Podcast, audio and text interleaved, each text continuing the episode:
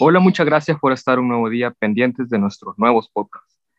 El día de hoy estaremos tocando un tema demasiado importante, ya que sea para personas mayores o jóvenes que son los que más nos escuchan nuestros podcasts. El tema es cómo mantener mis emociones saludables. Yo no soy del todo experto en este tema, como ustedes ya lo saben, pero el día de ahora nos acompañan distintos psicólogos de diferentes partes del país quienes han pasado años trabajando sobre estas mismas cualidades que algunas veces afectan a los jóvenes o personas mayores. Ellos están aquí para darnos unos cuantos tips sobre el tema. Empezando, démosle la bienvenida al psicólogo Marcos Martínez. Hola Marcos, ¿cómo, cómo te encuentras el día de ahora? Muchas gracias por haberme invitado. Bienvenida a cada uno de los que nos están escuchando. Pues este tema es muy importante ya que esto se puede poner en práctica en el día a día ya que eso nos ayuda a forjar, nuestras actitudes y nuestros pensamientos. De lo principal que te hablaré del día de ahora es sobre un taller de inteligencia emocional, pero primero te diré qué es inteligencia emocional. La inteligencia emocional es un conjunto de destrezas, actitudes, habilidades y competencias que determinan de, de una conducta de un individuo y que puede definirse como la capacidad de reconocer nuestros propios sentimientos y los de los demás, de motivarnos y de manejar adecuadamente las relaciones sociales.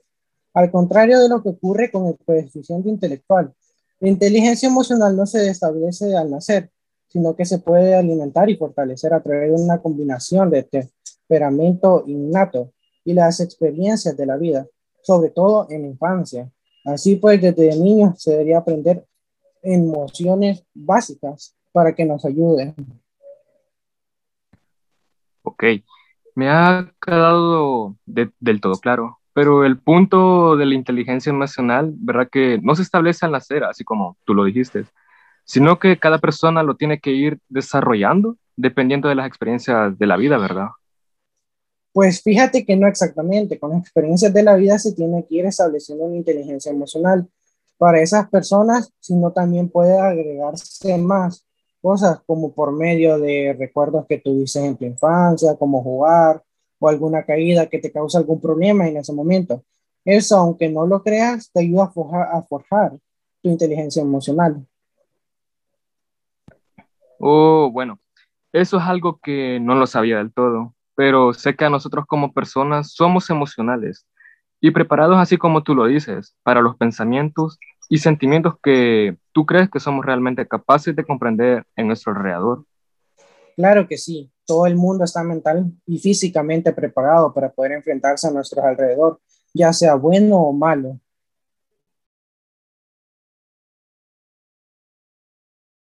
Aparte, nosotros somos psicólogos. Algunas veces ayudamos a los jóvenes, brindándonos algunas veces ideas para que sepan qué les espera en la vida.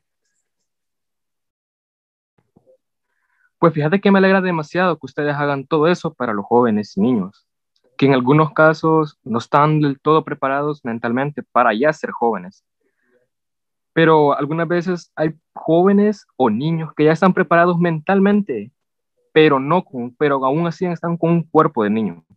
Pero la inteligencia emocional se puede dividir en distintas formas, ¿no? Pues a ese punto quería llegar, ya que como te lo comenté, lo que más ocupo yo en el taller emocional y deja, te doy una pequeña explicación de todo lo que lleva mi taller emocional.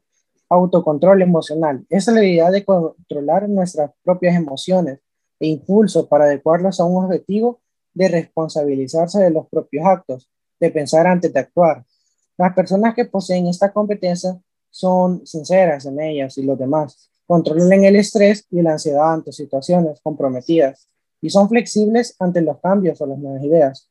La otra es automotivación. Es la habilidad de estar en un estado de continua búsqueda y persistencia, perdón, en la consecución de los objetivos, haciendo frente a los problemas y encontrando soluciones.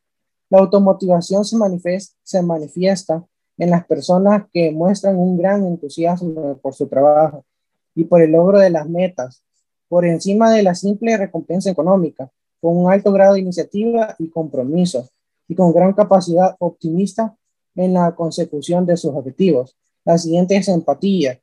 Es la capacidad para entender las necesidades, sentimientos y problemas de los demás poniéndose en su lugar y respondiendo correctamente a sus reacciones emocionales. el reconocer aquello que los demás sienten que se puede expresar por un gesto o, por ejemplo, por una mala contestación. Nos puede ayudar a comprender al otro, así como a establecer lazos más intensos y duraderos eh, como las personas de nuestro entorno, relaciones interpersonales o habilidades sociales. Este es un gran talento, ya que es el manejo de las relaciones con los demás, es saber persuadir e influenciar al resto. Quienes poseen habilidades sociales son excelentes negociando. Tienen una gran capacidad para liderar grupos y para dirigir cambios y son capaces de trabajar colaborando en un equipo y creando sinergias grupales. Todo esto que me acabas de decir es demasiado importante. Hay cosas que ni siquiera sabía yo que podíamos hacer, siendo sincero.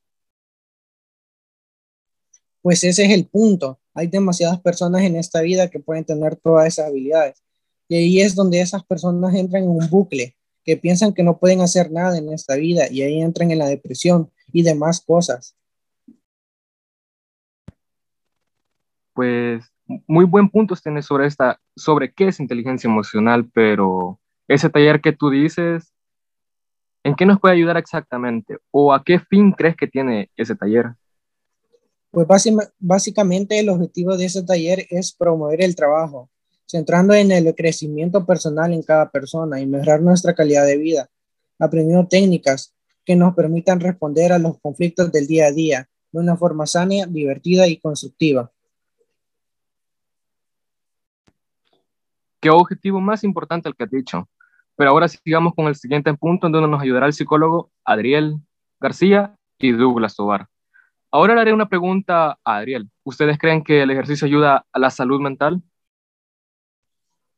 Pues fíjate que últimamente han estado haciendo diferentes estudios científicos de este tema, de que si el ejercicio ayuda a la salud mental y hasta el momento han llegado a que sí.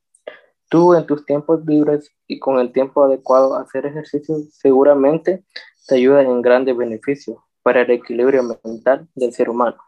Te daré un consejo, más que calidad, de vida es tener una vida de calidad.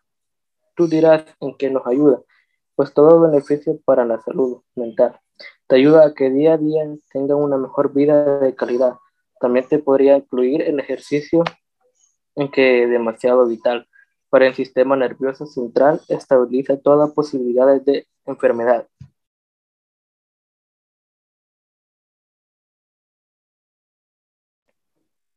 Oh, qué buen consejo el que nos acabas de dar sobre la calidad de vida que cada persona tiene que tener. Pero en todo este ejercicio tiene beneficios mejores, ¿no? Pues claro, todo ejercicio tiene un beneficio a la hora de realizar. Te diré algunos de ellos, los cuales son un aumento de autoestima, un aumento de autoconfianza, una mejor de memoria y hasta llegar al punto de que llegan a tener una mayor estabilidad emocional. También actividades físicas te podría decir que ayudan a bajar el, el estrés de aquellos días en los que nosotros estamos llenos de trabajo. Muchos no toman que hacer alguna dinámica, es demasiado X, pero en realidad no es así, ya que todas estas actividades son importantes, aunque no nos parezcan, para que nos ayude mentalmente. Y esa actividad dinámica, como tú le llegas a llamar, nos podía ayudar a fortalecer lazos entre familia? Pues claro, esta es la cualidad más magnífica de este ejercicio, que hacer dinámicas tan simples como esa ayuda a fortalecer los lazos entre familias que tal vez habían peleado en la mañana o en cualquier otra hora del día. Interesante punto el que tú has dicho, pero ya un poco analizando lo que había comentado un poco antes con respecto a lo de las personas que llegan a hacer esos ejercicios, les llega a ayudar a subir el autoestima e incluso tal vez una mejor calidad de vida dentro de la casa, ya que como tú sabes, por esos motivos de pandemia los jóvenes reciben clases, más las tareas, más alguna otra actividad fuera de clases dentro de su casa, lo que llega a crear o no lleva a ser un poco agobiante para ellos, y en ese punto, por todo ese estrés, pueden llegar a pelear entre familiares, haciendo que algunas veces salgan lastimados. Y es donde empieza el alejamiento y peleas más constantes entre ellos. Y pues gracias a un juego o ejercicio o pasar tiempo entre familia puede ayudar a subir todos esos ánimos en los jóvenes. Y ese es un punto demasiado bueno. Pues claro, para todo esto están hechos todos esos ejercicios que ayudan a fortalecer los lazos entre familias y hasta pueden llegar a fusionar entre amigos, en que en algún momento llegan a tener problemas.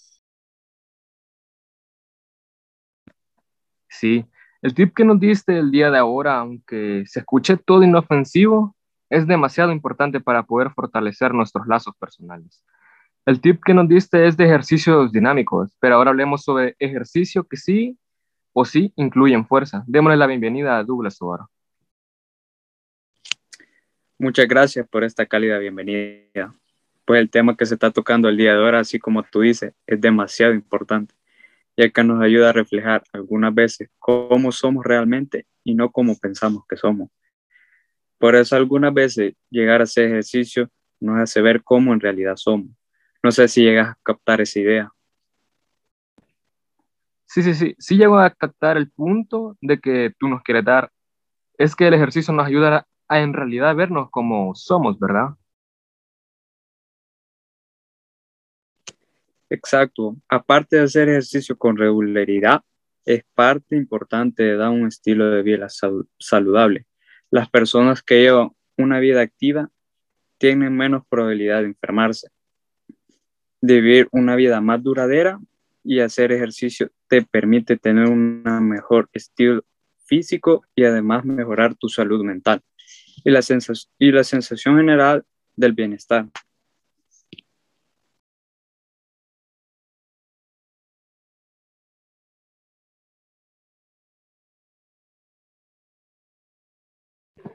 También me imagino que es importante que la actividad física forme parte de la vida de los niños, de los adultos y de las personas mayores. Aunque el ejercicio no tiene que ser enérgico, ¿verdad? Sino que se puede encontrar de, de distintas formas a mantenerse activo que se adapten a la rutina diaria, como por ejemplo caminar.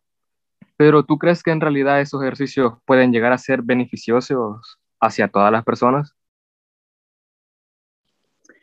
Sí, un buen porcentaje de las personas les sale beneficio hacer ejercicios durante toda la semana. Eso les podría ayudar, así como te estaba comentando, a nuestra salud mental, que el tema está en este podcast. Y...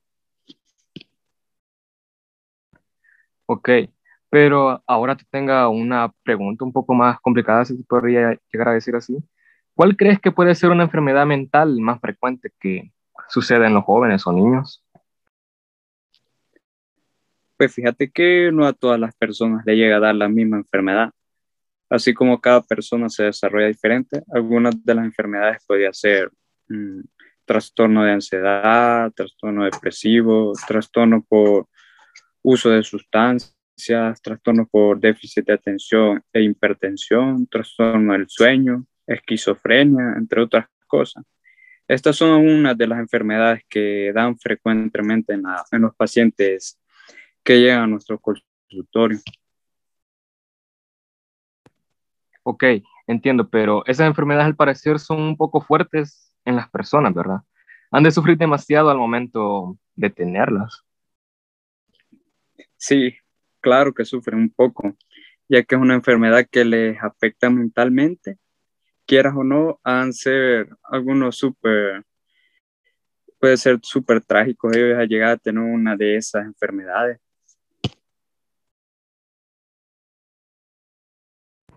Ok, pero tú como doctor, ¿cuál crees que es uno de los ejercicios que tú recomendarías para poder tener una mejor salud mental? Pues la que yo podría recomendarles es la natación, ya que es prácticamente recreativa o deportiva del movimiento y desplazamiento sobre el agua, empleada sobre los brazos y las piernas del cuerpo humano. Es una técnica también que se aprende como método de supervivencia. De hecho, es, importante. Numerosos currículos educativos y que se practican como ejercicios dados sus múltiples beneficios al cuerpo Su práctica puede ser competitiva o, o meramente recreativa, como deportiva del mundo incluido.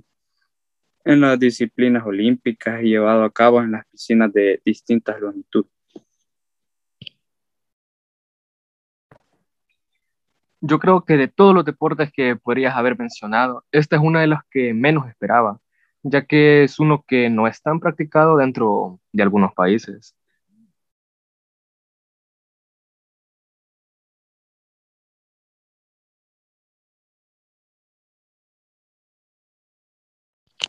Claro, como todos los deportes, no están practicados en algunas actividades actividades físicas con regularidad es tan efectivo para el tratamiento de conversaciones o los medicamentos, pero con menos efectos secundarios que los medicamentos, el ejercicio también podría resultar beneficio si tienes trastornos relacionados con la ansiedad, como fobias, ataques de pánico, estrés, así como había comentado. Mi compañero Adiel, es probable que te sientas más feliz, más satisfecho con la vida y que mejore tu situación de bienestar. Si eres físicamente activo, incorpórate al ejercicio regular, a tu rutina y seguramente duermas mejor, regulas tus niveles de estrés y mejores tu imagen de, de, ti mismo. Es posible que el ejercicio pueda mejorar la función cerebral en los niños y adultos mayores.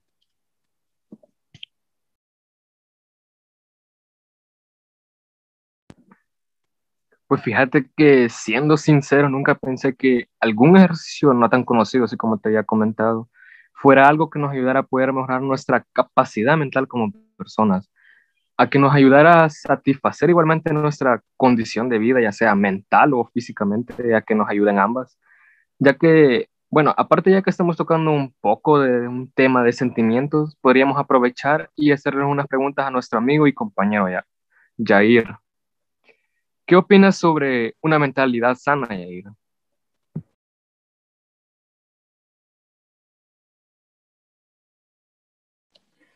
Hola y muchas gracias por nuevamente volverme a invitar a este buen lugar. Respondiendo a tu pregunta, pues te podría decir que vivir el presente no es cuestión de hacer locuras de forma irresponsable, ni tampoco el me da igual. Ante todo es ser capaces de mantener nuestra mente y nuestra atención en el aquí y ahora. Ser capaces de vivir el momento actual para no perdernos la vida distraídos en pensamientos del pasado y el futuro. El objetivo es aprender a parar nuestra mente de tanto ruido y dispersión para mejorar la capacidad de atención al presente y así mejorar nuestra calidad de vida emocional. Y la aceptación personal o social es un paso que todos debemos hacer para poder disfrutar de nuestra salud emocional. De esta forma, existen una serie de beneficios psicológicos que van de la mano de la aceptación y de aceptar la realidad de nuestro entorno. El aceptar la realidad nos permite ponernos en marcha al tratar de comprender. Entiendo que esto es lo que está ocurriendo en este momento, cuando no aceptamos, es muy probable que nuestro dolor se transforme en sufrimiento. Tiene todo el sentido lo que has dicho. Muchas personas se ahogan viviendo en el pasado día tras día, sin pensar en su presente y en su futuro. Eso es malo para ellos, pero para esas personas pueden negar su presente. No puedo negar la realidad en la que estoy viviendo. Sería estarme engañando. La realidad es que las circunstancias en este momento son las que son. De esta forma te percibes a través de una serie de características personales, las cuales realmente son normales en cualidades y defectos. Con nuestras cualidades estamos conformes y con los defectos no. Por ello, si aceptamos la realidad, no solo obtendremos la fortaleza personal para poder tener una autoestima sana, sino que además podrás transformar aquello que no te gusta, ya que Él es capaz de aceptar tus defectos. Te daré un ejemplo. Si yo soy una persona desordenada y no lo acepto, continuamente me quejaré, escucharé quejas ajenas y no haré nada más. Si practicas la autoaceptación o la aceptación personal, acabarás percibiendo que eres desordenado, pero podrás enfocarte en la acción y tratar de cambiar o mejorar este aspecto. Además, al trabajar con la aceptación personal, podrás focalizarte en otras características personales que son etiquetadas como cualidades. Ok, demasiado interesante ese punto de vista que has dado. Aunque es verdad que aún así hay personas que se centran demasiado aún en pensamientos negativos del pasado, ¿verdad?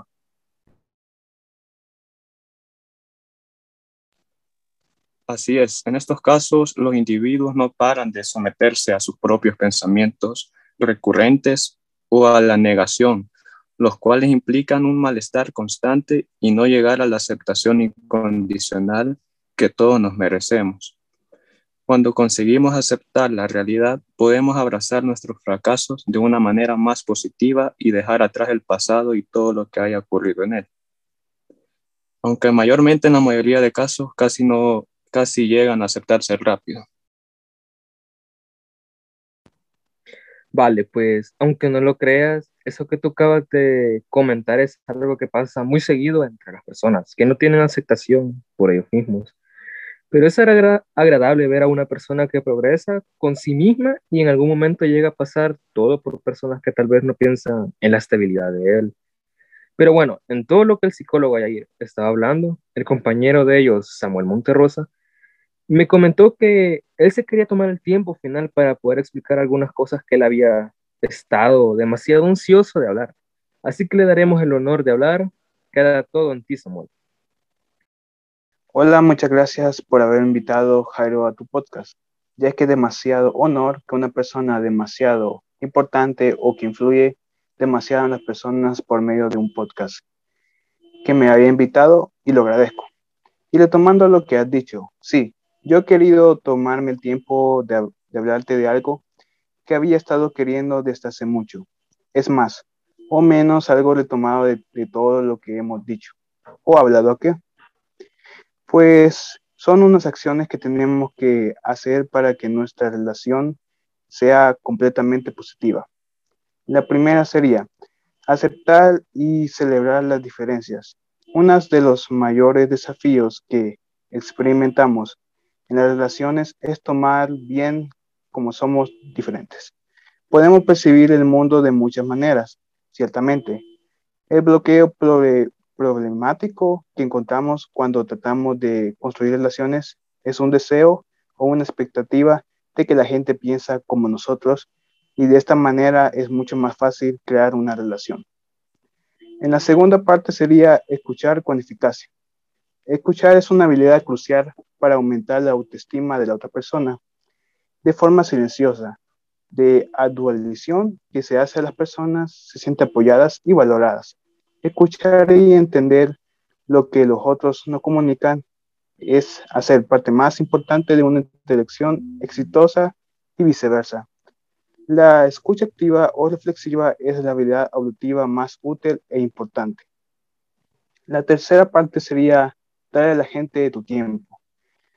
Darle tiempo a las personas también es un gran regalo en un mundo donde el tiempo es esencial. Y estamos tratando de encajar en más de una vida. No siempre tenemos el tiempo para darles a nuestros seres queridos, amigos y colegas del trabajo. La tecnología ha erosionado en cierta medida nuestra capacidad de crear una buena relación real e intentando realizar múltiples tareas enviando mensajes de texto y hablando al mismo tiempo. Em, la cuarta sería desarrollar tus habilidades de comunicación. La comunicación ocurre cuando alguien te comprende, no solo cuando hablas. Uno de los mayores peligros de la comunicación es que podemos trabajar asumiendo que la otra persona ha entendido el mensaje que estamos tratando de transmitir. Em, la mala comunicación puede llegar a una cultura de apuñalamiento y culpa, lo que a su vez puede afectar nuestros niveles de estrés, especialmente cuando no estamos algo o sentimos que nos han engañado. La cinco sería administrar la tecnología móvil. Por ahora practicamos todo el mundo tiene un teléfono móvil y muchas personas tienen dos o más. Si bien son un salvavidas en una emergencia y una herramienta efectiva, para la comunicación. También puede ser una completa distracción cuando las personas muestran una falta de etiqueta en el teléfono móvil. La seis sería aprender y dar y recibir comentarios. La retroalimentación, en mi opinión, es la comida del progreso. Y aunque no siempre tengamos buen sabor, puede ser bueno para ti. La capacidad de proporcionar retroalimentación constructiva a los demás te ayuda a aprovechar tu potencial personal y puede ayudar a forjar relaciones positivas y mutuamente beneficiosas desde una perspectiva personal. Cualquier comentario que recibas es información gratuita y puedes elegir si deseas incluirla o no. Puedes ayudarte a acceder a tu punto ciego y obtener una perspectiva diferente. El siguiente sería aprender a confiar en los demás. Hace mucho tiempo mi hermano y yo tuvimos un debate filosófico y sobre lo que era más importante en una relación, amor, confianza o pasión. Era mucho más joven y más ingenuo y atrapaba en la vertiginosa montaña rusa de la búsqueda de sensaciones. He llegado a comprender, sin embargo, que la confianza es importante en cualquier relación. Años más tarde le compré a mi hermano una fotografía de una niña que sonría y miraba con confianza la cámara con el pie de un elefante justo encima de su cabeza. El siguiente sería, y el último, desarrolla empatía. Hay una gran expresión que aprendí hace mucho tiempo. La gente olvidará lo que dijiste, la gente olvidará lo que dijiste para que la gente nunca olvida cómo nos hiciste sentir. La empatía y el entendimiento construyen la conexión entre las personas. Es un estado de percibir y relacionarse con los sentimientos y necesidades de otra persona sin culpar. Dar, dar consejos o tratar de arreglar la situación.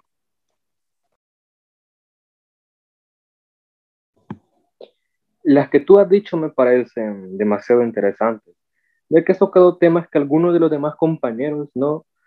Y pues gracias a lo que tú has dicho, muchas personas que están atentos a nuestro podcast les ayudará, ayudará demasiado. Ya culminando este podcast, quiero agradecerles a, ellos que nos han estado acompañando el día de ahora. Un tema que se tocó demasiado fondo y aparte interesante, que les ayudará a todas las personas que escuchan este podcast. Tengan feliz tarde o feliz mañana. Hasta el próximo podcast.